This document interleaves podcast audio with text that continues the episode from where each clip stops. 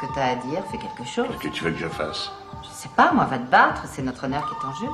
Si c'est notre honneur, vas-y toi de battre. Bah, au moins, vous êtes direct, vous. Et je vais vous dire une chose, j'aime ça. Heureusement que vous n'avez pas compté sur moi, hein. Parce que sinon, il fera un sale temps. Ah ouais, c'est drôle. Si t'es pas content, je me barre. Parce que entre l'autre nazi et moi, faudrait savoir de quel côté tu es. Eh ben barre-toi. Parce que toi rien, c'est la même chose. hein. Accélère, nom de Dieu Accélère Je peux pas, je suis au max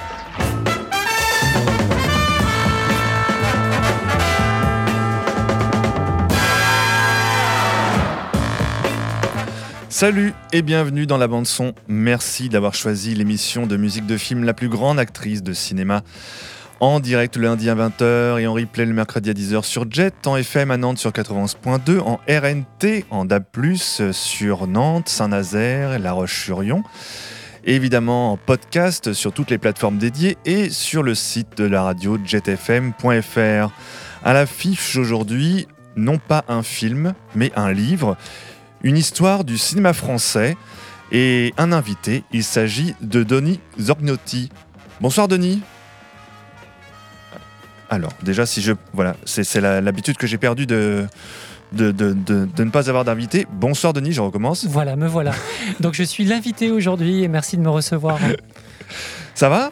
Euh, très bien, parfaitement. Eh bien, parfait. Alors, Dani- euh, Denis, pardon, décidément, c'est l'émotion. Qui es-tu, Denis Zorgnotti Journaliste, producteur pour la radio et la télévision, écrivain, critique et musique et cinéma? Un, un peu tout ça en fait. hein. Voilà. voilà.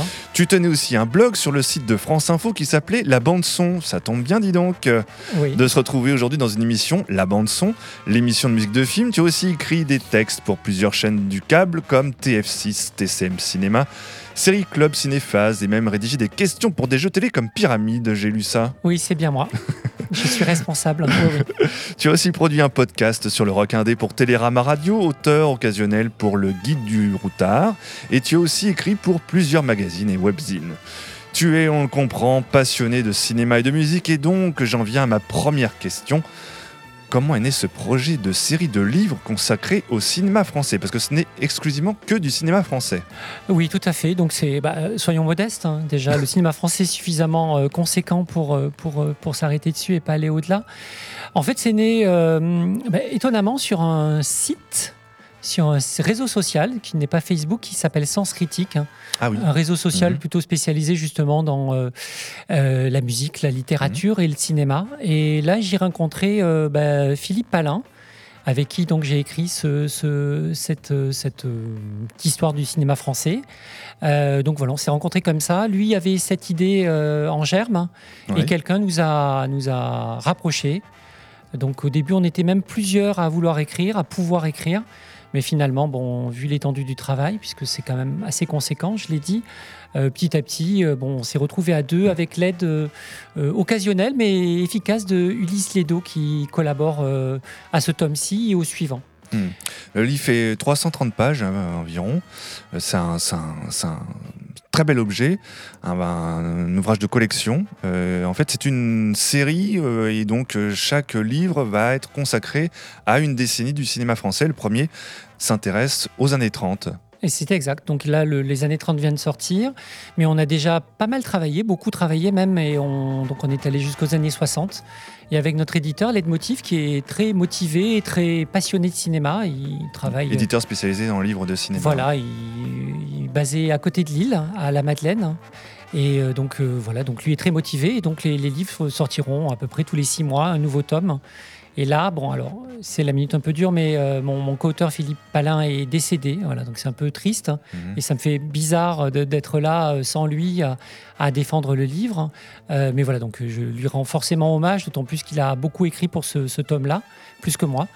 Et donc, euh, donc euh, tout ça pour dire que oui, on, a- on avait en tout cas écrit et la, suite. Donc, euh, je continuerai de mon côté à partir des années 70. hein. D'accord. Eh bien, on, lui dé- on peut lui dédier cette émission. Tout à fait. Même le livre lui est dédié, heureusement. euh.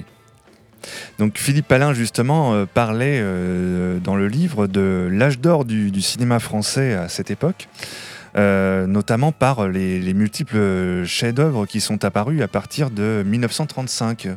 Oui, on peut dire ça. Le- les, les débuts des années 30 sont un peu difficiles. On va en parler avec l'arrivée du parlant où, où la France n'est pas forcément euh, bien équipée, n'a pas encore euh, totalement euh, absorbé cette nouvelle technologie. Donne- voilà, les, les, les cinéastes sont réticents, les, les ingénieurs du son sont pas bien formés. Mhm. Donc il y a quelques années un peu difficiles, même s'il y a des grandes œuvres. On, on en parlera peut-être, comme À nous la liberté, par exemple, en Mhm. 1931 de, Mhm.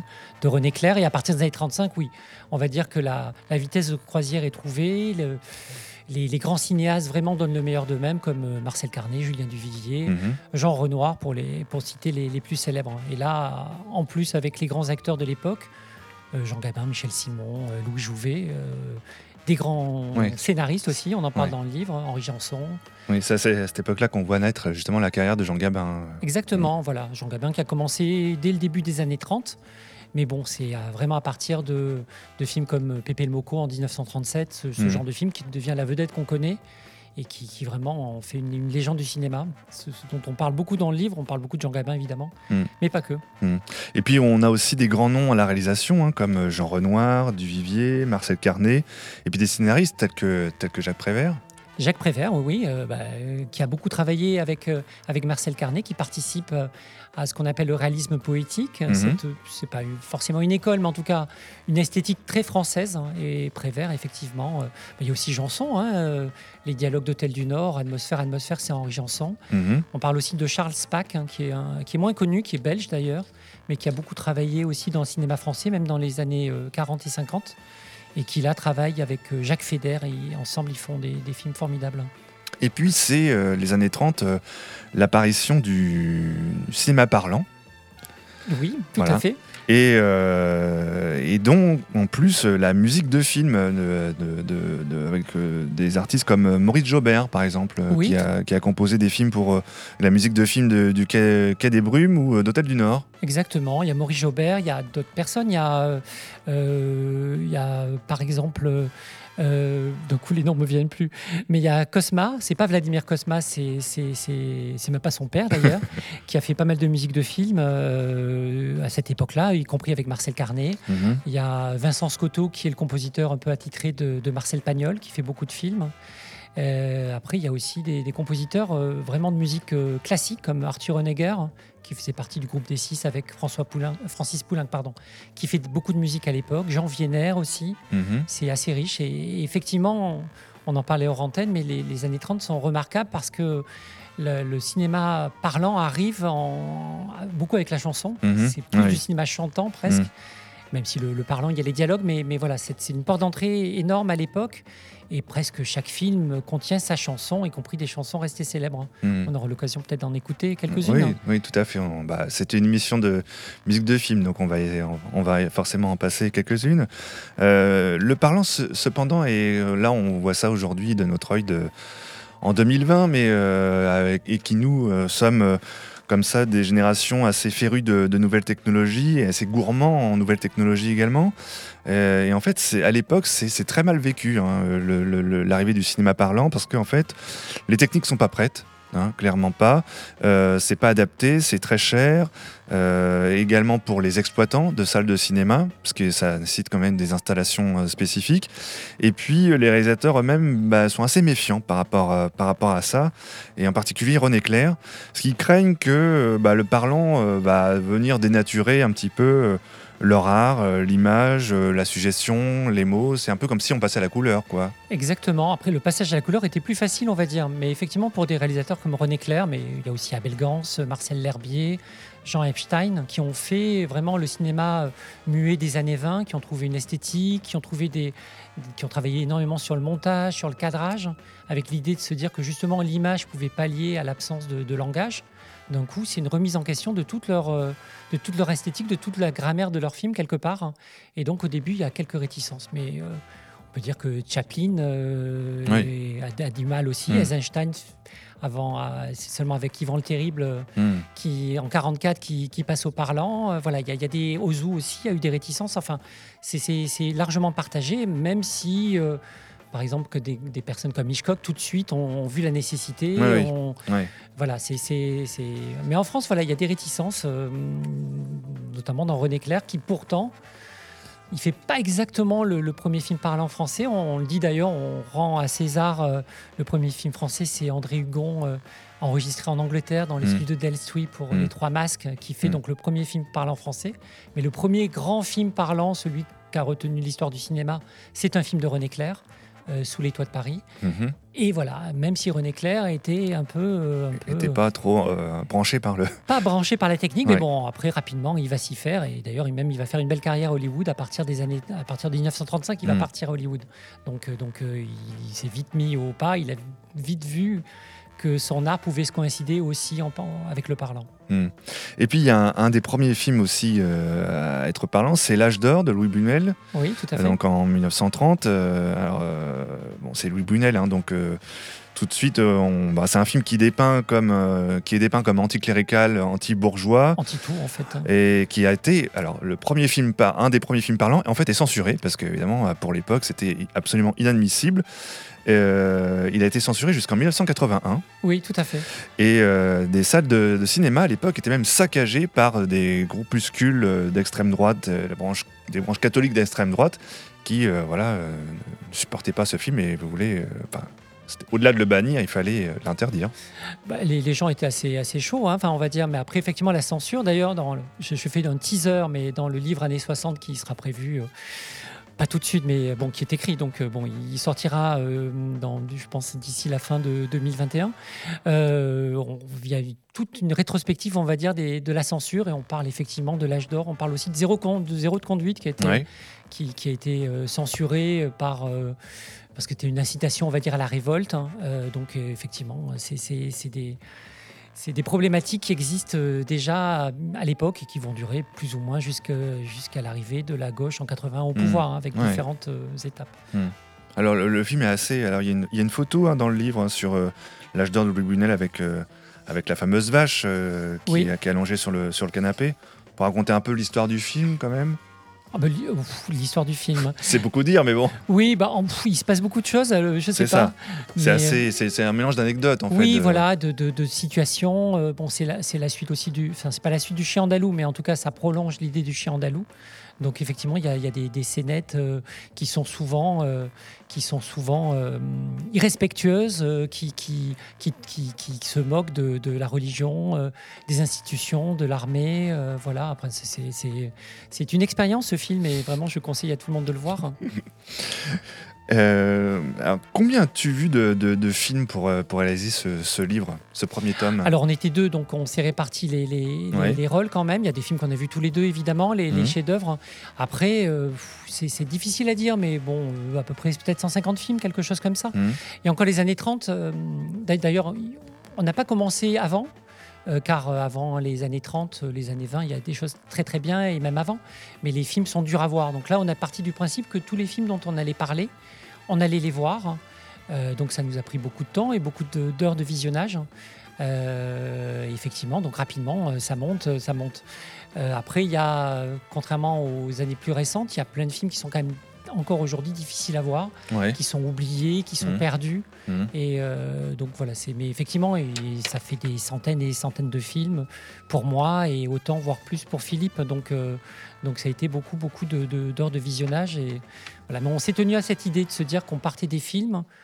euh, encore plus que bon après on a lu aussi sur les différentes histoires qui sont qui sont parues avant nous mais qu'on voulait avoir un regard assez neuf et, euh, et partir vraiment de la source filmique plus que du livre qui allait commenter le film. Mhm. Donc c'est un travail euh, de longue haleine, hein, mais qui a été passionnant hein, par ailleurs. Bah, le, le livre l'est en tout cas. Enfin, moi, je l'ai, je l'ai dévoré. Le livre, en fait, est un peu. euh, on en parlait en rantaine, euh, comme une sorte de, de- de magazine ou d'encyclopédie. C'est, euh, voilà, chaque année, il y a un rappel historique euh, qui re- replace aussi le contexte de l'année en question euh, par rapport à ce qui se passe dans le monde et en Europe. hein. Je rappelle qu'on est quand même à la sortie de la crise de 1929 aux États-Unis et euh, juste avant la guerre de 1939 Et, ça- l'arrivée d'Hitler, ouais. euh, l'arrivée d'Hitler au pouvoir en 1933 en Allemagne, qui, euh, qui influence beaucoup euh, le cinéma. Et puis il y a pas, beaucoup de portraits d'acteurs, de réalisateurs, beaucoup d'anecdotes, des, des passages comme Arrêt sur image qu'on retrouve à chaque année, et puis des, des- des coups de cœur aussi que, que- que vous avez exprimés dedans. Oui, on a essayé en fait de. On a essayé de. bon, évidemment, il y a des chefs-d'œuvre, euh, même si les gens ne les ont pas vus, ils les connaissent, La Grande Illusion, La Règle du Jeu, euh, Pépé de Moko, voilà, j'en parlais. Après, il y a des films qui sont moins connus, donc on a essayé aussi de. Pour certains, de les mettre en coup de cœur, de les mettre en avant. euh, par exemple, Le cœur des lilas d'Anatole Litvak, qui est un des premiers films Mm. de Jean Gabin. Mm. Il y a, il y a Fréhel dedans d'ailleurs, Ouais, les ouais. deux chantent Mhm. ensemble, enfin dans le film. Euh, voilà, ici aussi d'essayer aussi de d'être euh, exhaustif et de donner envie et d'éclairer des, des choses plus plus originales, y compris dans nos choix d'acteurs et d'actrices, puisque pour chaque année il y a un acteur, une actrice qui est mis en avant. Et donc il y a évidemment Jean Gabin, Michel Simon, il y a Arletty, il y a Michel Morgan. Mhm. Mais il y a des, des- des comédiens, des comédiennes un peu moins connus, comme euh, Harry Bor, qui était par exemple euh, un peu le Rému du Nord, euh, et qui a, qui a eu d'ailleurs une fin douloureuse. Il est, il est mort sous l'occupation dans les geôles nazies. Enfin, il, il est mort juste après. Mhm. Et euh, vous parlez de Mireille Balin aussi, qui était une des premières vampes, on va dire, du cinéma français Ouais. Mhm. et qui a eu une triste fin elle aussi euh, parce qu'elle a été elle est tombée amoureuse d'un officier allemand elle a payé euh, durement et chèrement j'en parle dans le livre mais voilà à l'époque c'était une star euh, dans les années 37 38 euh, Mhm. un sex symbole français et voilà on essaye aussi de reparler de, de ces comédiens comédiennes un peu moins un peu moins connus un peu Un oubliés peu, un peu oublié, oui, par rapport aux stars, euh, en fait, qui rebondit surtout dans l'après-guerre. Après, dans l'après-guerre ouais. ou qui sont bah, Fernandel évidemment Jean Gabin ces gens-là ont, ont- ont perduré au-delà des années 30 et ont Gabin est mort en 76 euh, Mm. Fernandel est mort en 70 enfin ils ont eu le temps de, de- de- de- de Oui. faire vraiment une carrière d'autres ont moins eu cette chance Mm. Euh, voilà Borg j'en parlais Bon, après voilà il y a il y en a d'autres, il y a Jules Berry, qui est bon, très grand acteur, mais qui est mort en 51. Donc voilà, il- ça fait déjà presque 70 ans. Donc euh, le, le grand public a eu le temps de l'oublier euh, et de pas se rappeler de sa prestation dans Les Visiteurs du Soir en Mhm. Diable, Ouais. formidable. hein, voilà.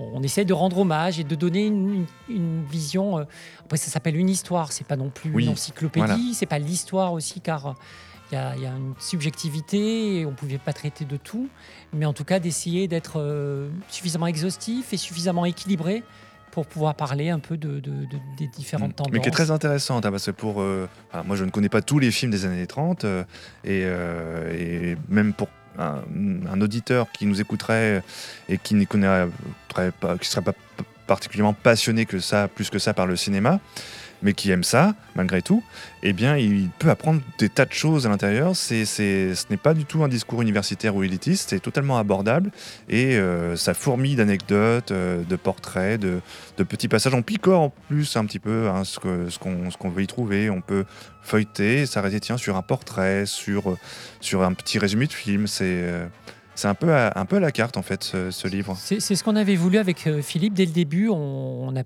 pris du temps pour réfléchir à ce qu'on voulait faire, à comment on allait, euh, comment allait être structuré le livre. Donc euh, là, c'est cette idée par année, euh, avec des films, effectivement, le film de l'année, des, des films mis en gros plan, Mm. des coups de cœur, des films traités plus rapidement, Mm. un comédien, une comédienne, un réalisateur chaque année, un dossier Oui, thématique. hein. mhm. Et aussi de se dire que voilà, le, le cinéphile un peu pointu pouvait trouver son compte aussi, Tout à fait. parce qu'on essaye, Mm. on parle beaucoup de forme aussi, de- Ouais, de- ouais, de- ouais. voilà, il y a un, discours technique euh, derrière, mais qu'en même temps, le, juste le- la personne qui aimait le cinéma pouvait s'y retrouver par, comme, comme tu as dit, par les anecdotes, par euh, bah, les histoires, Mhm. enfin euh, Les portraits d'acteurs ou de réalisateurs qu'il de remettre aussi dans, Ouais, dans ouais. le contexte historique, voilà, comme tu as très bien dit, Mm. euh, je souscris tout à fait. C'est ce qu'on a voulu, euh, que ce soit pas exclusif et que ce soit pas qu'on qu'on mette pas forcément le, le grand public entre guillemets à la porte d'un ouvrage qui serait trop pointu, trop voilà, pas universitaire non plus, voilà, Mm. mais tout en étant sérieux dans- par Ouais. notre démarche. Eh ben, c'est totalement réussi. Eh bien, euh, Denis, je te propose une première respiration Eh bien, musicale, comme on dit dans les grandes radios. Euh, eh ben, on parlait de Jean Gabin. Euh, Alors, j'ai, j'ai, parmi le, le- le choix que tu m'as proposé de différents titres musicaux de l'époque, eh bien, j'ai choisi Jean Gabin et puis euh, La Môme Caoutchouc. Voilà, allons-y. J'ai que c'est extra. Elle est conduite à percasse, élastique, vraiment fantastique. Elle se met la tête sous les pieds et les doigts de pied dans le nez. Brusquement, au plumard, elle fait le grand écart. Elle se met en bride à bouffer la chenille. Tout à coup, les jambes à son cou. Elle s'enroule, se met en boule et se grignote les genoux. L'amour de caoutchouc. Avec elle, ce qu'on peut faire, oh c'est fou. Elle vous prend et toc et toc. On n'est plus qu'une loque. Oh, c'est pas du toc. Elle vous dit que l'amour me caoutchouc. C'est un lot, c'est un drôle de petit bout. On la cherche en dessus et on la trouve en dessous. L'amour me caoutchouc. Dans tous les encombrements, elle se glisse légèrement. Elle se faufile, elle me sert de fou-file. Par contre, dans le métro, elle se gonfle les pectoraux. Je suis toujours certain de trouver un strapontin. Quand sa peau, j'ai marre, j'y dis, faut que tu te barres. Pas moyen, toujours elle revient. Elle s'allonge, se prolonge, ressort à boudin. L'amour caoutchouc, pour l'avoir, c'est pas comme du tout. Elle seconde, elle se détraque. Quel drôle de micmac. Moi, elle me fout le. Elle m'estomaque l'amour me caoutchouc. Je voudrais bien pouvoir en prendre un bout. Elle est encore couchée, je m'approche, elle est debout. L'amour me caoutchouc.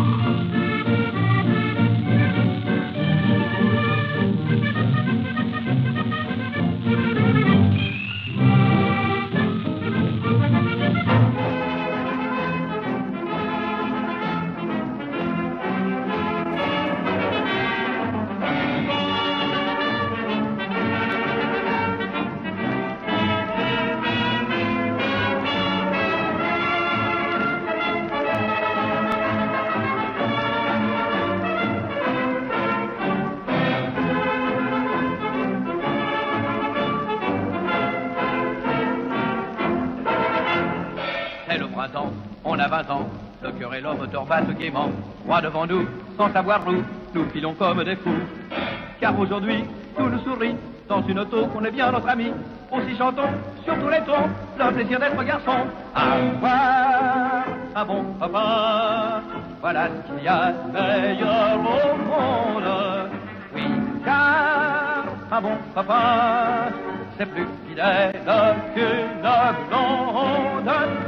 Une dans la main, à chaque seconde, on rit de ses chagrins quand on possède un bon copain. Les doux aveux des amoureux, avouons-le maintenant, ces vieux jeux, sexe charmant, ces longs serments ne sont que des boniments. Point des baisers pour se briser, sur une route il suffit de baser. Le grand amour, ça dure un jour, l'amitié dure toujours. Avoir un bon papa, voilà ce qu'il y a de meilleur au monde.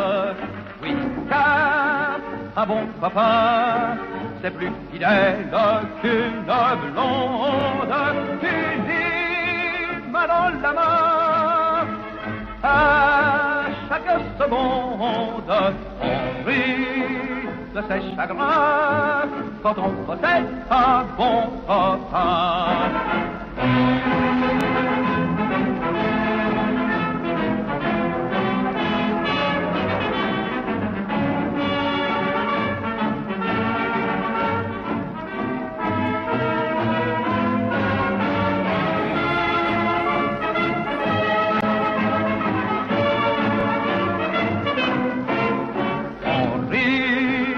Rit de ses chagrins quand on possède un bon copain. La bande son, Alors, avoir un bon copain par Henri Gara. Donc ça, on peut retrouver ce titre dans Les Chemins du Paradis. Et sorti en 1931. Et puis Jean Gabin, c'était la môme caoutchouc qu'on peut retrouver dans Cœur des Lilas. En 1932. Voilà, dans le cœur des. Là, c'est la version Jean Gabin, c'est pas la version dans le film. Elle- Celle-ci est contemporaine, mais dans le film, voilà, il commence à chanter dans un café. Il joue le rôle d'un truand. Il y a beaucoup de cafés, il y a beaucoup de truands dans les années 30. Et après, c'est Fréhel qui reprend Oui. le, Mhm. la, la chanson à sa suite. Voilà, c'était Mhm. un peu plus long, puis la, la copie était moins bonne. Et le, le- le- un, petit, un petit truc sur les chemins du paradis, c'est un film de Willem Till et de Oui. Max de Vaucorbeil. Mhm. Et c'est une période, en fait, le, le début du parlant qui est assez. hum, ben voilà, comme on l'a dit, techniquement, ça marche pas. Les Allemands sont en avance sur nous. Ils ont des ingé sons, ils ont des Mhm. studios équipés. Mhm. Et c'est le début des coproductions. euh, avant, ça ne se faisait pas là, à partir des années 30, à cause de ces problèmes de son. Les coproductions arrivent, et donc il y a des coproductions, notamment franco-allemandes. Mhm. Et on fait des films en version multilingue. À savoir que c'est les mêmes euh, décors, c'est la même histoire, c'est les, euh, les mêmes, euh, les mêmes comment dire, les ingé sons, enfin voilà, tous les mêmes techniciens, voilà, c'est le mot. Mais on change d'acteurs. Donc on met des acteurs allemands, et après les acteurs allemands partent, on met des acteurs français. Et donc voilà, ça c'est le. Et donc ça favorise aussi euh, euh, bah, des, des- des films de comédie musicale. Ouais. Donc, la- Les Chemins de l'Espérance, c'est une comédie musicale avec une. euh, L'histoire, c'est vraiment très simple. C'est trois copains qui partent en voiture et qui s'arrêtent à un moment dans une station-service et finalement ils vont vivre là dans cette station-service avec une jeune femme qui est Liliane Harvey qui parle par chance à la fois allemand et français parfaitement et elle fera les même anglais d'ailleurs. Elle fera tout le temps euh, elle, elle bougera pas. Elle sera tout le temps là. Donc voilà c'est une petite comédie musicale un peu esprit euh, bon de loin quand même mais euh, Fred Astaire et Ginger Rogers voilà. C'est la même période. Vous êtes toujours au cœur de la bande son sur Jet en FM à Nantes sur 91.2 et notre invité c'est Denis Zorgnati à propos du livre Une histoire du cinéma français de 1930 à 1939.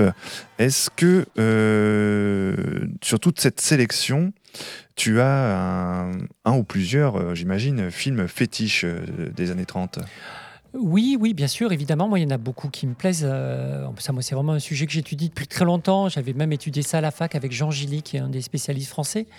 Là, euh, bah, sortant un peu des, des- vraiment des, des classiques Renoir et, euh, et Ouais. du Vivier ou Carnet, Mhm. moi, il y a peut-être deux films vraiment qui me sont, qui me vont droit au cœur. Il y a Le roman d'un tricheur de Sacha Guitry. Mhm. Moi, qui est un film que j'aime énormément. euh, euh, donc après, il faut aimer Guitry, euh, Guitry qui est euh, très brillant, qui est en même temps parfois insupportable. hein. Mais ce film-là, en fait, il est l'argument est, est amusant. C'est l'histoire d'un enfant qui triche et qui est puni par sa famille, enfant, Mhm. et donc il est privé du, du repas. Et lors du repas, en fait, c'est des, c'est un repas de champignons et toute la famille en mange et tout le monde meurt, sauf lui. Et donc lui, à partir de là, il se dit que ah bah tiens finalement c'est tricher, c'est peut-être euh, positif. Et il va passer toute sa vie à tricher Ouais. et il va gagner beaucoup beaucoup d'argent et même à la fin, en étant devenant honnête, il va tout perdre. Et le film est amusant parce que Guitry, bah là c'est une, on va dire une possibilité par rapport au son proposé par par le cinéaste dans ce film-là, c'est qu'il fait toutes les voix en fait. Il raconte l'histoire en voix off et quasiment il fait toutes les voix de tout le monde en fait. Il raconte lui-même et quand on Mhm. voit quelqu'un euh, euh, bouger les lèvres, en fait c'est Guitry qui reprend le texte. Mhm. Donc c'est assez plaisant. À, la narration est originale et le film impertinent. Donc ça c'est un film vraiment que je conseille. Et sinon, si j'avais un deuxième coup de cœur euh, un peu plus original, c'est La Kermesse héroïque Ouais. de Jacques Feder hein, avec Mhm. euh, Françoise Rosé, qui, est- qui était sa femme, qui est traitée dans le, le livre, une, une comédienne qui avait beaucoup de tempérament. Et c'est un film, moi, que je trouve euh, délicieux, qui se passe euh, au XVIIe siècle euh, dans les Flandres avec euh, la- la- les, les- les Espagnols qui, qui, qui sont l'envahisseur et qui menacent de, de- de- de- d'arriver dans une petite ville des Flandres et tout le monde a peur qu'ils détruisent tout, qu'ils saccagent tout. Et tous les hommes en fait ont peur et, et partent hein, ou se cachent. Mhm. Et c'est les femmes qui vont prendre le, le, le- le- le problème à bras le corps et qui vont se dire bon bah on, on va on va nous avec nos, nos, nos arguments on, on va faire en sorte de sauver la ville. Donc elles vont les faire boire, elles vont donner un peu de leur personne et donner un peu de leur corps on va dire, mais elles vont réussir à sauver la ville comme ça. Et le film est d'un humour absolument euh, formidable et visuellement ça c'est un film qui est très beau parce qu'il rend hommage à tous les maîtres flamands. Franz Hals, par exemple. Enfin, il y a vraiment des vues des, Flandres euh, oui. extrêmement picturales. Donc, il y a à la fois le. C'est drôle, moi je trouve que ça pourrait être remboursé par la sécurité sociale Ah tellement bah. c'est divertissant. Le cinéma devrait être remboursé par la Sécu. Carrément, mais certains films plus que d'autres. Et celui-là l'est assurément. Et en même temps, visuellement, il y a vraiment. euh, c'est un petit bijou de décor, de lumière. euh, c'est donc un film que je conseille et qui est plus original quelque part que La Grande Illusion ou, ou Pépé le Moco, euh, voilà. Oui, puis euh, des Brumes. m- moins connu, donc voilà, Moins ça, connu, ça, méri- exactement. ça mérite de- de- d'aller. euh, la curiosité mérite de, de- de les Voilà. regarder, de les après, voir. Après, c'est deux, deux titres comme ça. Les, les Croix de bois, par exemple, sur la guerre de 14, est un film euh, vraiment euh, saisissant, Mm. euh, tourné avec, d'ailleurs à l'époque avec les anciens poilus qui, Ouais. qui quelque part, ont, jouent leur propre rôle d'une certaine manière. Et ça devait être, euh, je pense, intense pour eux. Et, Oui. et le, le Mhm. film est extrêmement fort, avec un Mm. très beau travail sur le son aussi. Mm. Il y a aussi euh, À nous la liberté, j'en ai parlé, de Oui. René Clair, qui est le, le film qui a en partie inspiré Les temps modernes de Charlie Chaplin Mhm. Oui. un film sur le travail, euh, sur, enfin, qui est extrêmement finalement politique dans, dans montrer, voilà, montrer le, le côté aliénant du travail à la chaîne à l'époque, euh, assez poétique aussi puisque finalement les, les deux protagonistes qui, s- qui à la- au début s'évadent d'une prison et tombent dans l'usine, Ouais. finalement vont faire le choix de, de vivre. euh, en extérieur, sans rien, mais en profitant de la nature. Mhm. Voilà, un peu la Mhm. vision romantique du, du clochard à l'époque aussi avec Boudu Sauvé des eaux. Voilà, et ce film Mm. euh, entretient ce- cette espèce d'imaginaire. Mais en tout cas, voilà, c'est des films vraiment, euh, voilà, visuellement, euh, politiquement aussi très intéressants. Mm. Alors, il y a aussi un long passage euh, dans le livre sur Marcel Pagnol, euh, qui lui venait du théâtre et euh, qui euh, en fait voulait, en voyant le, le cinéma parlant arriver, que les gens du théâtre en fait mettent la main sur le cinéma parce disent bon, bah, le parlant c'est nous quoi en gros. Oui, oui, Alors, il y a du pour et du contre dans cette histoire-là, parce qu'effectivement, euh, d'ailleurs, même on peut le voir, euh, ben, on a passé Jean Gabin, euh, Henri Gara, beaucoup de, comédiens, de comédiennes viennent du musical et du théâtre. Et donc, effectivement, avec des René Clair, j'en ai parlé aussi, Marcel L'Herbilla, Belgans, qui était un peu frileux au début, beaucoup de gens de théâtre se sont dit Ah ben, quelle opportunité formidable hein. Et ils sont arrivés, ils ont fait. ben, la Pagnol, notamment la trilogie Mm. euh, euh, Marius, Fanny, César euh, dans l'ordre. Mm. Voilà. Euh, Le, seulement le dernier d'ailleurs est réalisé par Pagnol, Mm. mais eux ils ont vu une opportunité énorme et, et ils ont, comme tu as dit, voilà. Pas, pas voulu mettre la main mise, mais en tout cas, bon, ils se sont dit quelle opportunité. Ils ont par- quand même participé aussi à démocratiser le- l'emploi du son au cinéma. Donc, on, on peut aussi, euh, on leur doit beaucoup, Mm. même si quelque part, pendant, ça a duré même pendant plusieurs décennies, le jeu des acteurs s'en est aussi parfois ressenti Mhm. avec un jeu assez théâtral justement, Mhm. avec des gens qui venaient du théâtre et du Ouais. musical, je l'ai dit. Mm. Et donc ça a quand même joué plus en France d'ailleurs que par exemple aux États-Unis où le, où le jeu des, des acteurs rapidement a été moins théâtral, moins euh, empoulé d'une certaine manière. Voilà. Mm. Après il y, a, on- y a des exceptions. Charles Vanel par exemple dans Les Croix de Bois, c'est un acteur extrêmement sobre par rapport à d'autres comédiens. euh. Bon après voilà, quand les comédiens s'appellent Louis Jouvet quand même c'est Oui, c'est, c'est- ça, ça vaut la peine aussi. Bien de, sûr. Rému, voilà, c'est, c'est, ça- le, le- le talent fait qu'on passe totalement au-dessus et il transcende les films. devenu mythique. Exactement. Euh, on a un peu en fait euh, finalement euh, René Clair qui était euh, quand même assez sceptique, qui qui n'était pas à l'aise avec, avec le parlant, et puis au contraire Pagnol qui lui a voulu magnifier les, les dialogues dans, dans, dans ses films. Carrément, oui, oui. D'ailleurs, c'est amusant de voir aussi la, la durée des films. Les pagnols sont très très longs souvent Ouais, parce ouais, qu'effectivement, ouais. c'est des adaptations de ces pièces. Alors, ça passe bien parce qu'il y a, la, il y a le, le- le pittoresque méridional, mais un film comme Marius ou Fanny, ça dure plus de Mm. deux heures, hein, deux heures et quart. Mais il y a la- Les Misérables hein, qui durent. euh, Ah oui, oui, c'est en de deux époques. hein, Ouais. Oui, ça c'est Raymond Bernard, c'est Ouais. la première version des Misérables Ouais. avant euh, celle de Gabin des années Ouais. 50 et il y a une version aussi Robert Hossein euh, de Oui. 82 avec Avec Ventura. Renault et. Oui, ça c'est un très très bon film. Raymond Bernard, qui a fait aussi Les Croix de Bois. Mhm. Ça, c'est notamment, oui, c'est un, un des réalisateurs qui tout de suite utilise, je trouve, l'arrivée du parlant avec, avec intelligence. Il y a Jean Grémillon, j'en parle aussi, qui rapidement aussi, euh, dans un film très peu connu qui s'appelle La Petite Lise, qui était un, un insuccès total à l'époque, qui a été remonté, martyrisé, ce film à Ouais, dommage. ouais. Lui, rapidement, dès 1930 aussi, il, il trouve des, des- des idées, euh, un intérêt pour, pour le parlant, euh, pour, euh, pour euh, synthétiser des choses. Enfin, je- j'en parle dans. Voilà, juste un bruit hors champ peut explique que- qu'un coffre-fort vient de s'ouvrir. Mhm. Voilà, pas la Ouais, peine de, de- Pas de, pas de le montrer quoi. voilà, pas la Mm. peine. D'un coup, ça peut Mm. apporter et resserrer le, le- le récit à l'essentiel. hein. Ouais. Et euh, alors, bon, on le disait tout à l'heure, il y, a il y a ce livre est aussi euh, croustillant d'anecdotes. Enfin, pour le Jean Gourmand comme moi, c'est c'est un, c'est un- un vrai bonheur. Euh, on apprend par exemple que, bah, bon, si on ne savait pas, que euh, Jean Giono et Marcel Pagnol ont beaucoup collaboré ensemble jusqu'à Oui. se, se fâcher, Oui, mais euh, très, très, très, très, très, très dur. Euh, Giono, en fait, reprochait les adaptations du Spoon, c'est de la femme du boulanger à, à Pagnol. Oui, exactement. Bah, après, voilà, ils avaient des, des visions différentes. euh, et euh, c'est marrant parce que Jean Giono, finalement, a. Bon, après, il- Jean Giono, après, c'est quelqu'un d'assez aigri, on va dire. hein, mais Ouais. après, il s'est lui-même intéressé au cinéma. Ouais, il, a, il, a fait, il a réalisé un seul film qui s'appelle Crésus avec Mhm. Fernandel. Il a Mhm. repris Fernandel. Mhm. On est dans, les, dans, dans le sud. Le film, d'ailleurs, évoque un peu Regain. Euh, c'est un village désolé. Et voilà, il- lui-même, en tout cas, après, a touché au cinéma. Je crois qu'il avait lui-même des, des idées très précises de ce qu'il voulait faire. Et à un moment, avec Pagnol, il y a eu une- un peu une brouille vers la fin des années 30. hein. Mhm. Ouais, tout à fait. Et puis, euh, il y a le dernier film de Pagnol, le- le- La fille du pusatier, qui sera censuré par les Allemands euh, quand ils occuperont la France. Alors, La fille du pusatier, c'est un, un film extrêmement. Donc, c'est un film, donc c'est 1940, et c'est un film qui se tourne en- avant la drôle de guerre, pendant la drôle de guerre, ouais, et qui se termine au moment de l'armistice. Donc, c'est un film qui a été à des moments censuré. Alors, ça a été censuré par les autorités de Vichy, qui ont rajouté un, un moment, un monologue. Mhm. Finalement, à la libération, ce monologue a été enlevé et on en a rajouté un autre. C'est un film qui a évolué au gré de, au gré de l'histoire. Et lui-même a été fait à des moments vraiment extrêmement euh, de changement, on va dire, la drôle de guerre, voilà, Ouais. la- l'armistice. Et, et donc, il y a différentes étapes dans la fille du pusatier. et Ça, ça, ça témoigne vraiment de, de, de cette période un peu euh, contrastée, tourmentée, euh, et des aléas de la guerre, ouais, tout à Mm. fait. Comme je le disais tout à l'heure, le livre euh, relate euh, chaque année les, faits historiques, euh, pas seulement en, France, mais aussi en Europe euh, et dans le monde, pour montrer à quel point ça a une influence sur le cinéma français et pas que.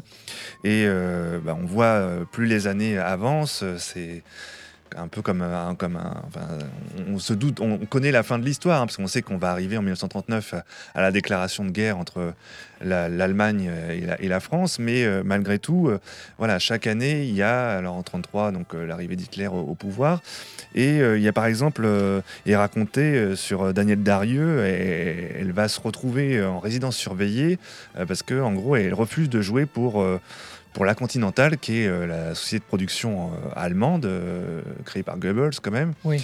Et, et, et ensuite, quand elle va refaire du cinéma après, après-guerre, elle va avoir des rôles comme ça qu'on dirait aujourd'hui féministes, c'est-à-dire de femmes assez engagées à une époque où bah, elles n'avaient toujours pas le droit de vote.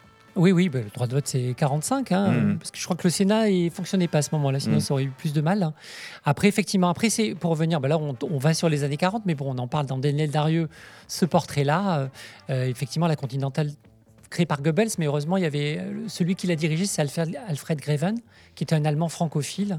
Il a préservé euh, le, le cinéma. Donc, il y a beaucoup de chefs-d'œuvre euh, sous l'occupation, notamment Les Visiteurs du Soir, Le Corbeau. euh, effectivement, Da- Darieux a, elle, elle s'est engagée d'une certaine manière. Mm. En tout cas, voilà, il y a Ouais. d'autres comédiens, comédiennes Mm. euh, qui ont été beaucoup plus, beaucoup plus Regardante. on va dire. Moins regardante. Voilà, Fe- Fernandel, euh, par Ah exemple. bah ça oui, alors là, Fernandel, je, je- je- je le gardais pour tout à l'heure, mais il y a, il y a un portrait qui est que, que moi j'ai adoré de Fernandel, parce que je trouve que ça remet quand même ce, ce personnage, euh, euh, je trouve un peu à sa juste valeur, qu'on a parfois eu tendance à oublier, Euh, sans mauvais jeu de mots, c'est un peu une vache sacrée en France, Fernandel, et euh, il est ultra populaire, et il avait quand même... C'est ce qui est- ce qui est très bien décrit dans le livre, un ego hors norme. Ah, ça, Il a- c'est sûr. Il a fini sa vie dans un appartement avec du, du- du marbre du sol au plafond. Et, euh, et en fait, il ne jouait que des rôles assez faciles. En fait, hein. c'était euh, tout à sa gloire. euh, et donc, il fallait pas de réalisateur un peu trop connu parce que fallait que ce soit lui quand même qui soit écrit euh, en, en très gros, euh, en très gros sur l'affiche. Et puis lui, bah, il, euh, il va pas rechigner à jouer, euh, à jouer avec euh, la Continentale, quoi. Oui, après, la Continentale, voilà, comme je l'ai dit, c'est, il faut être mesuré. euh, Son film Simplet, cela dit, est quand même un peu. oui, oui, euh, Simplet, c'est un des trois films vraiment à la, à la fin de la guerre qui a vraiment eu des pétainiste et antisémite. Bah, antisémite, oui, on peut l'imaginer. Le, le film, en fait, c'est la rivalité entre deux. Une rivalité. euh, sécu de- depuis des siècles entre deux villages. Euh, donc c'est une, fable. hein. Sauf Mhm. qu'effectivement, dans le film, le- le- le- il est dit que celui qui a, qui a causé la discorde entre c'est donc un, un- quelqu'un il, y a- il y a très longtemps. Enfin, il y a une statue dans deux- un, un des deux villages. On précise que voilà, euh, il a le nez crochu. Enfin voilà, c'est un peu celui tout qui. de suite, c'est la caricature Et antisémite. après, on peut, tota- on peut totalement euh, voir le, le film comme voilà les deux villages, c'est la France et l'Allemagne, et c'est peut-être le juif qui, en Mm. tout cas, les, les a, les a, a semé la discorde. Et maintenant, euh, c'est Simplé, donc le personnage joué par Fernandel, Mm. qui est un simple d'esprit, mais extrêmement bon, comme Mm. le- les simples d'esprit, d'une certaine Mm. manière, Ouais. qui va réconcilier tout le monde. Après, c'est rigolo parce que Fernandel, euh, là, j'en ai pas parlé dans le portrait, euh, ça sera de plus tard dans les années 50, mais c'est rigolo parce que dans La Vache, et- il tourne dans La Vache et le prisonnier en 59. Et La Vache et le prisonnier, c'est un film qui, qui finalement redonne une image positive des Allemands. C'est le moment où De Gaulle et Adenauer se rapprochent Mm. et veulent montrer. Il y a des, d'ailleurs, il y a des amitiés franco-allemandes. Les étudiants allemands viennent en France, Ouais. etc., etc. Mhm. Et le film participe à, à réconcilier la France et l'Allemagne. Mhm. Après, c'est rigolo de se dire qu'en 59, il le fait pour deux démocraties, et à l'époque, il le fait pour, pour Ouais. Un- pas, pas des Pas vraiment démocraties. une démocratie, non. Voilà. Mais après, voilà, après Fernandel, euh, c'était une énorme vedette. C'est une des grandes vedettes des années 30 et au-delà. Après, voilà, moi, j'ai, mon, mon texte est un peu sévère. C'est, pour la peine, c'est moi, moi, j'ai trouvé juste, moi, j'ai trouvé juste parce que j'ai toujours connu un peu ça de, de Fernandel en fait, et euh, et c'est un personnage. Bon, aujourd'hui, tout le monde s'en fout un peu de Fernandel, mais pendant longtemps, je trouve que ça a quand même été, euh, il y avait comme ça, comme je disais tout à l'heure, une aura un peu ultra populaire et un peu une vache sacrée qu'on qu'on on vient pas, on va, enfin, c'est une icône quoi. Ont- Je sais On très. crache pas je- sur les icônes. C'est, Bourville, Bour- bon, Bourville. euh, Donc là, il arrive plus tard, Bourville. Il arrive à la fin des années 40-50, mais euh, euh, Bourville, qui était euh, toute sa vie, il a voulu imiter Fernandel. Il a commencé Ouais, ouais. sur scène Ouais. en jouant à Fernandel. Mm. Et ils se sont retrouvés tous les deux dans la cuisine au beurre en 63 de Gilles Grangier à tourner. Et là, ça a été terrible, hein, parce qu'effectivement, Fernandel faisait en sorte de, de bousiller les prises où. Bourville était, Mm. euh, était en avant, exprès pour qu'il n'y ait que lui qui soit présent. Ouais. Donc, euh, Ouais. Voilà. Je pense pas que ce soit quelqu'un de formidable, enfin, de, humainement. Voilà, après, euh, après je, je- je ne veux pas trop tirer sur l'ambulance. Voilà, il, a, il a aussi joué dans, dans Regain, dans Le Fount, il est formidable, on, on en parle. Dans Regain ou Daïs, de, de- de- il a des rôles plus dramatiques Ouais. et il montre un potentiel plus grand. Oui. Après, c'est vrai que je trouve qu'il a un peu joué sur la facilité, Ouais. là où, par exemple, Bourville a pu tourner chez Melville, euh, Mm. chez Moki. Chez voilà. Moki, il était excellent. Voilà, il a pris des risques là où Fernandel, enfin lui-même l'a dit d'ailleurs, j'en j'en parle dans le livre, Mm. il a fait l'auberge rouge de Claude Autant-Lara euh, en 52 et, et il n'a pas aimé le, ré- le- le résultat, il trouvait Mm. le film anticlérical et, et de lui-même il a dit bon voilà maintenant on m'y reprendra plus à essayer de faire un film d'auteur, je veux faire des, des- je veux faire des films plus, plus faciles, plus grand public, euh, Mm. voilà. Même s'il a pris, j'en parle aussi de avec Henri Verneuil, Le fruit défendu, c'est un- une adaptation de Simon où il joue le rôle d'un mec pas sympathique. C'est un peu un film noir et là, bon, le, ça vaut la peine de le voir, par exemple. Et puis alors, il y a l'immense Michel Simon, hein, qui est un petit peu, euh, qui, est, qui est clairement euh, décrit comme le comédien de la décennie.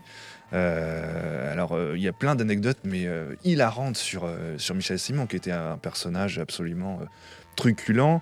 Euh, quand on lui demandait euh, ce qu'il pensait de Louis Jouvet, il disait c'était la reine des salopes. Ah oui, oui, c'était pas, c'était pas l'entente. Mais je crois que c'était pas l'entente avec beaucoup de Non, personnes. non, non. Et Rému, il disait euh, un con sans relâche.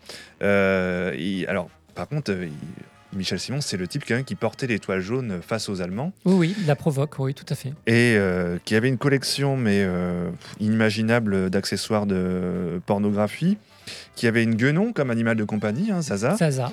et euh, qui un jour sur un film de Moki a voulu qu'on lui apporte une, euh, une prostituée pour pouvoir continuer de tourner le film. Oui, en fait, bon, ce qui j'ai lu récemment, euh, ça date de la semaine dernière, les, les- les- la biographie de, de Paulette Dubost, qui, qui Ouais. d'ailleurs est en couverture de, de Oui. notre livre pour Ouais. une photo de la règle du jeu. Et elle disait que même avant, c'était déjà le cas.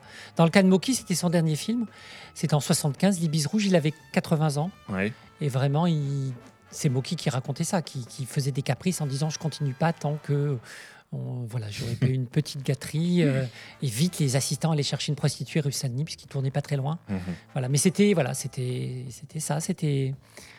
Il était né avec le cinéma, Michel Simon. Il est né en 1895, donc peut-être qu'il avait quelques prérogatives, Ah, euh, voilà. quelques privilèges euh, nés de cette de, de ce 1895. Et puis il y a Jean Renoir aussi, le réalisateur de, de la décennie, quant à lui, euh, avec notamment des films comme La Chienne, Boudu sauvé des eaux, Le crime de Monsieur Lange, ou euh, La Grande Illusion, La Bête humaine. Oui, oui, il y a be- beaucoup de films. Oui, oui, bah, Renoir apparaît beaucoup. Même on a fait en fait même un dossier, on va dire la réception critique de l'époque. Mhm. Euh, voilà, Renoir qui avait commencé avec le muet, hein, lui aussi. Ouais. Il a pu faire pas mal de films, notamment une adaptation, une adaptation de Nana.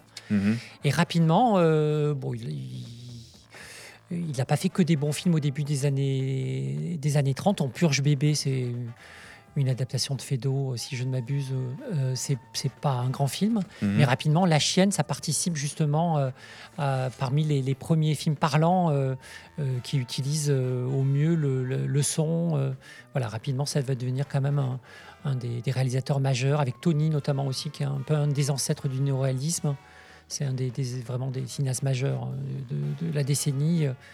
Et après, voilà, il va partir aux États-Unis, il va revenir après la guerre, euh, dans les années 50. Il va faire encore quelques, quelques grands films comme French Cancan.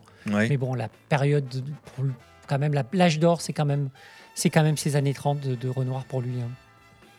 Très bien. Eh bien, écoute, Denis, je te propose une petite euh, pause musicale avant de terminer cette émission, parce que On parle, on parle. on parle, on parle, on parle, mais le temps avance également. Et on parlait justement des, des Misérables, et ça me fait plaisir de passer ce titre euh, des Misérables, la musique d'Arthur Honegger. Euh, le film est signé euh, Raymond Bernard, sorti en 1934.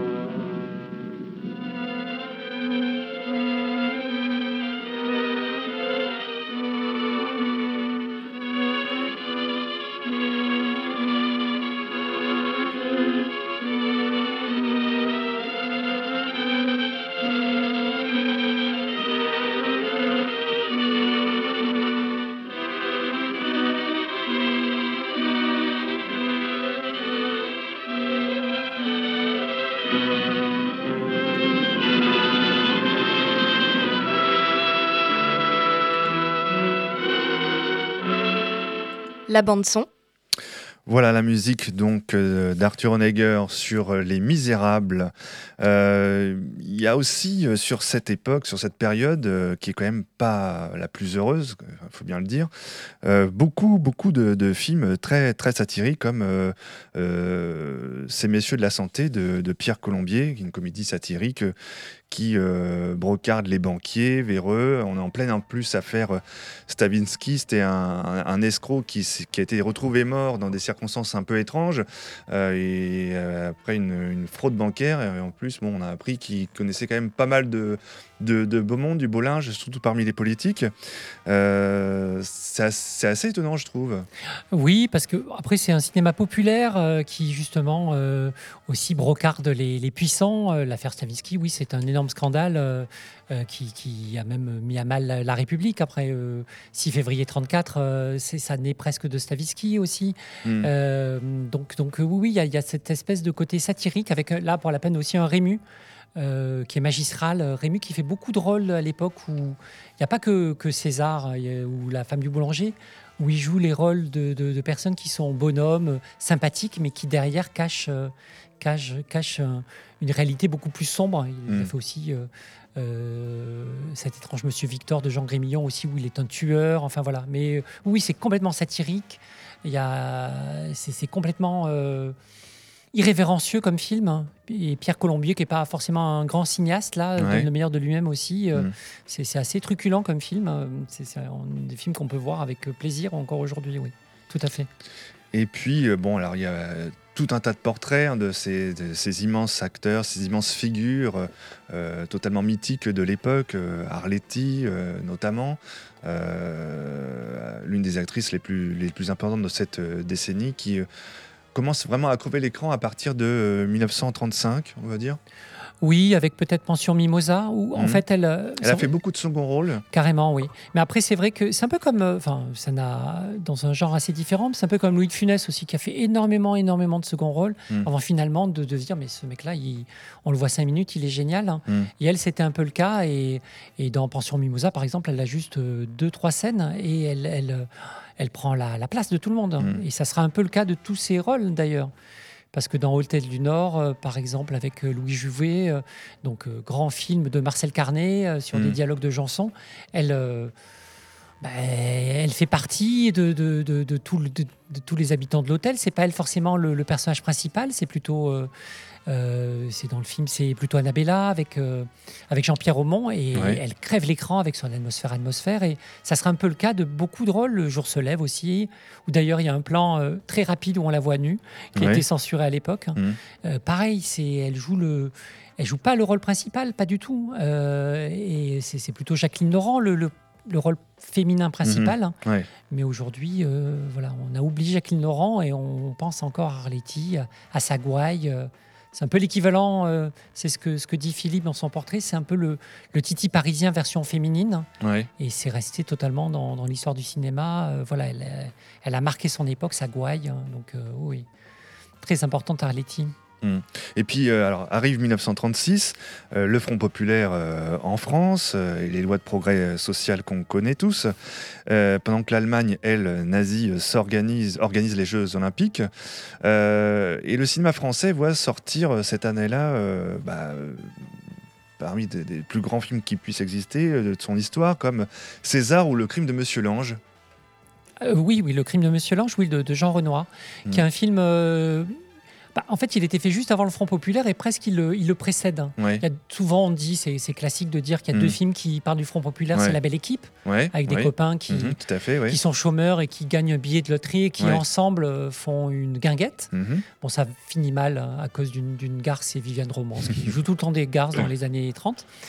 Et sinon, il y a le crime de Monsieur Lange, où là, c'est effectivement euh, un- c'est dans une petite imprimerie, euh, quelqu'un qui, Batala, c'est Rich- euh, Richard Berry, non, Jules Berry, rien à voir, qui en fait est un odieux patron. Et il y a Lange qui, justement, c'est- lui qui va tuer Batala. Ouais. C'est le crime de Ouais. Monsieur Lange sur Batala, qui lui va va, va faire une, un imprimé, une BD avec un héros de western. Et, et c'est amusant dans le livre, dans le livre, dans le film, c'est qu'effectivement, le, euh, à un moment, Batala, qui est le patron, euh, euh, quitte, il, puisqu'il fait des malversations, il laisse euh, l'usine aux, aux travailleurs. Ouais. Et eux, c'est un film libertaire d'une certaine manière. Mhm. En tout cas, eux récupèrent l'usine, la font fructifier, deviennent en fait. on trouve le succès avec une BD qu'il crée, euh, un imprimé sur un, sur un héros de western. Et euh, voilà, ça montre une. Un film extrêmement fraternel hein, où les ouvriers sont justement n'ont besoin de personne et c'est un film vraiment euh, sur l'autosuffisance euh, des, des ouvriers euh, qui, qui- c'est un peu une utopie et, ça a été fait juste avant le Front populaire. Ouais. Et voilà, et après, à un moment, Batala revient. il se dit ah, ben, Vous avez gagné de l'argent grâce à mon usine, je veux récupérer l'argent. Bon, ça se passe très mal. hein. Et ça nous, on a droit dans ce film à un, un formidable travelling euh, où on suit le, crime donc de, perpétré par Monsieur Lange sur Batala. Et, et voilà, il y a un 360 degrés, la caméra tourne. Enfin, c'est une prouesse technique énorme et c'est peut-être le, plan, euh, le plan qui le, plus, le plus brillant des années 30 et c'est dû à Jean Renoir. Hmm.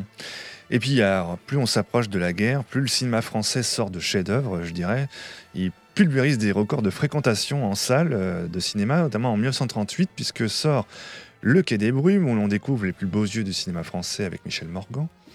Hôtel 18, du Nord. 18 ans seulement à l'époque. Et ouais, La femme du boulanger, Le Spoons, La bête humaine, Les disparus de Saint-Agile. Oui, oui, tout à fait. Très, très grand film de Christian Jacques. hein. Oui, tout à fait. Après, je pense que c'est vrai que dans ces années-là, euh, euh, le, le- bon, euh, il y a Munich. La force de la créativité par rapport à l'époque ultra sombre, quoi. qui est- Oui, oui, oui. Après, il y a aussi, c'est une époque, on en parle moins, mais il y a des films très patriotes. Oui. Il y a un film qui s'appelle Crime sur la ligne Maginot, qui montre que la, la France est prête à accueillir l'envahisseur allemand. Il y a des films qui, qui mettent en avant l'importance de la patrie, l'importance des colonies Ouais. aussi. La France est forte. Et il y a ces grands films. Voilà. Après, on arrive aussi à une, une espèce de, de de quintessence, d'âge d'or quelque part, avec euh, les, à la fois les, les, euh, les, les décors euh, de Troner, par exemple, Christian Matra, qui est un formidable directeur de la photographie. Tout le monde arrive à son, à sa, à son degré d'excellence, à son, son niveau d'excellence, pardon, et, Mm. et on aboutit à ces films-là. Il y a La fin du jour aussi de Julien Duvivier, formidable. Enfin, voilà, Le jour se lève, voilà, on arrive vraiment à. Et effectivement, les personnes aussi, les gens euh, vont beaucoup au cinéma, euh, Ouais. énormément. Après, c'est- c'est une, une société où il y a beaucoup moins de, de loisirs. Bah oui. Donc le cinéma, c'est vraiment le, le- Le cinéma s'impose en fait. s'impose, voilà, mm. exactement. Après, euh, malheureusement, voilà, on va tomber dans les 40, la, la guerre, mais après, Mm. rapidement aussi, euh, sous l'occupation, voilà, euh, comme je l'ai dit, il va y avoir des grands films et beaucoup de les gens vont beaucoup aller au cinéma également euh, pour se changer les idées dans un cinéma qui, où on verra aucun Allemand. où il y aura beaucoup de films fantastiques, par exemple, où on, on parlera d'ailleurs, de, de choses. Ça sera. Parce que 1939 aussi, je crois que c'est euh, euh, la Mostra de Venise où on, on- c'est peut-être avant, je sais plus, où on, on- on accueille le film Frankenstein de James Whale. Oui, alors que le film était sorti bien Ouais, avant, mais euh, ouais. il y a une coupe euh, Mussolini, je crois, qui est, qui est décernée euh, dans ces oui, années-là. c'est ça, tout à fait. ouais. Et en 39, normalement, devait, il devait y avoir le premier festival de Cannes. Oui, en ne- 39, c'est ça, j'y arrive. 39, donc la guerre se déclare. Et qu'est-ce qu'on crée en France Le Festival Voilà, de Cannes. bah, on ne pouvait pas le savoir, mais euh, mais il y avait euh, quelques films qui devaient. Et c'est Louis. Lumière qui devait en plus être président. Oui, tout à fait. Oui, oui. Et en fait, bon, le festival n'a pas lieu, parce qu'on imagine en plus, euh, bah, c'est comme en 68, où le festival de Cannes aussi Oui, voulait avoir lieu. arrêté, ouais. Ou là, encore cette année, en 2020, avec euh, la Covid-19, où, euh, bon, bah, Thierry Frémaux, finalement, on a dit non, non, il n'est pas annulé. Et bah, finalement, ils y croient quand même jusqu'au bout. Ils sont prêts même à, affréter un paquebot avec, euh, en mettant toutes les stars de l'époque dessus, au large de, de- de Cannes. Et puis, mais bon, finalement, ça n'a pas lieu. Oui, oui. C'est amusant d'ailleurs de voir les, les- les- les films français présentés là-bas sont, sortiront en 40. Ouais. Et c'est rigolo, il y a par exemple L'homme du Niger, qui est vraiment un film colonialiste. Ouais. J'en parle dans les années 40, donc euh, je sais, pareil, c'est un teaser où vraiment on montre à quel point la France est formidable avec ses colonies. Elle amène le, le savoir, le progrès, la médecine. Et c'est un film qui était présenté à Cannes, justement, politiquement, pour montrer aussi la France, comment elle traitait ses colonies. Il y avait aussi La Charrette fantôme, un, un film de, Ouais. de Duvivier Mhm. qui est une- un remake d'un film euh, de Victor Schockström, un film Mhm. euh, fantastique, hein, Ouais. avec euh, Pierre Freinet notamment, et Louis Jouvet. Voilà. Mais ça, c'est des films qui sortiront un peu plus tard, qui n'auront pas eu la chance d'être présentés à Cannes. Euh, le festival reviendra en 46, hein, voilà, 45-46, euh, voilà, juste après la guerre. Oui. Bah, comme euh, quasiment tout le cinéma français que, dont on a parlé là depuis, euh, depuis une heure dans, dans cette émission. Merci beaucoup, Denis Ben, euh, merci de, merci de, de- de m'avoir euh, reçu. C'était passionnant. Comme l'est ce livre coécrit avec euh, Philippe Palin, à qui euh, nous pensons, à qui nous dédions oui, cette oui, émission. tout à fait. Voilà. Et je lui rends hommage une, une nouvelle fois, évidemment. Une histoire du cinéma français, le premier tome, donc, vient de sortir, 1930-1939.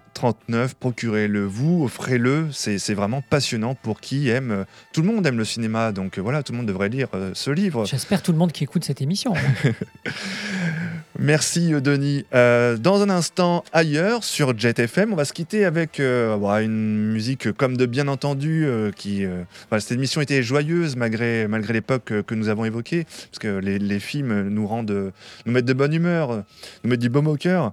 On va se quitter avec euh, comme de bien entendu, interprété par Arletty. Et encore un petit mot pour vous dire que cette semaine démarre à Nantes euh, la SNIF, le festival de l'absurde séance.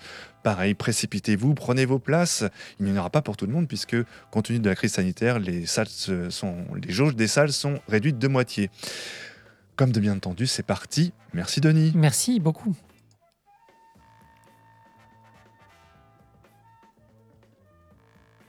Elle était jeune et belle, comme de bien entendu. Il eut béguin pour elle, comme de bien entendu. Elle était demoiselle, comme de bien entendu. Il se débrouilla pour qu'elle ne le soit plus, comme de bien entendu. Ils se mirent en ménage, comme de bien entendu. Elle avait du courage, comme de bien entendu. Il était au chômage, comme de bien entendu. Ça lui faisait déjà un gentil petit revenu, comme de bien entendu. Voulant faire une folie, comme de bien entendu. Il offrit à sa mille, comme de bien entendu, un billet de la loterie, comme de bien entendu. Ça ne lui fit jamais que son balles de perdu, comme de bien entendu. Mais il se mit à boire, comme de bien entendu. Elle ne fit pas d'histoire, comme de bien entendu. Mais pour pas être une boire, comme de bien entendu. Elle se régala en le faisant cocu, comme de bien entendu. Il la trouva mauvaise, Mais elle gagnait du pèse, comme de bien entendu. Au lieu de rater sa fraise, comme de bien entendu. Il se contentait de foutre le pied au cul, comme de bien entendu. Et depuis on raconte, comme de bien entendu, qu'il y trouve son compte, comme entendu. Et quand chez lui on monte, comme de bien entendu, il s'en va faire un petit tour au PMU, comme de bien entendu. Comme de bien entendu. Comme de bien entendu.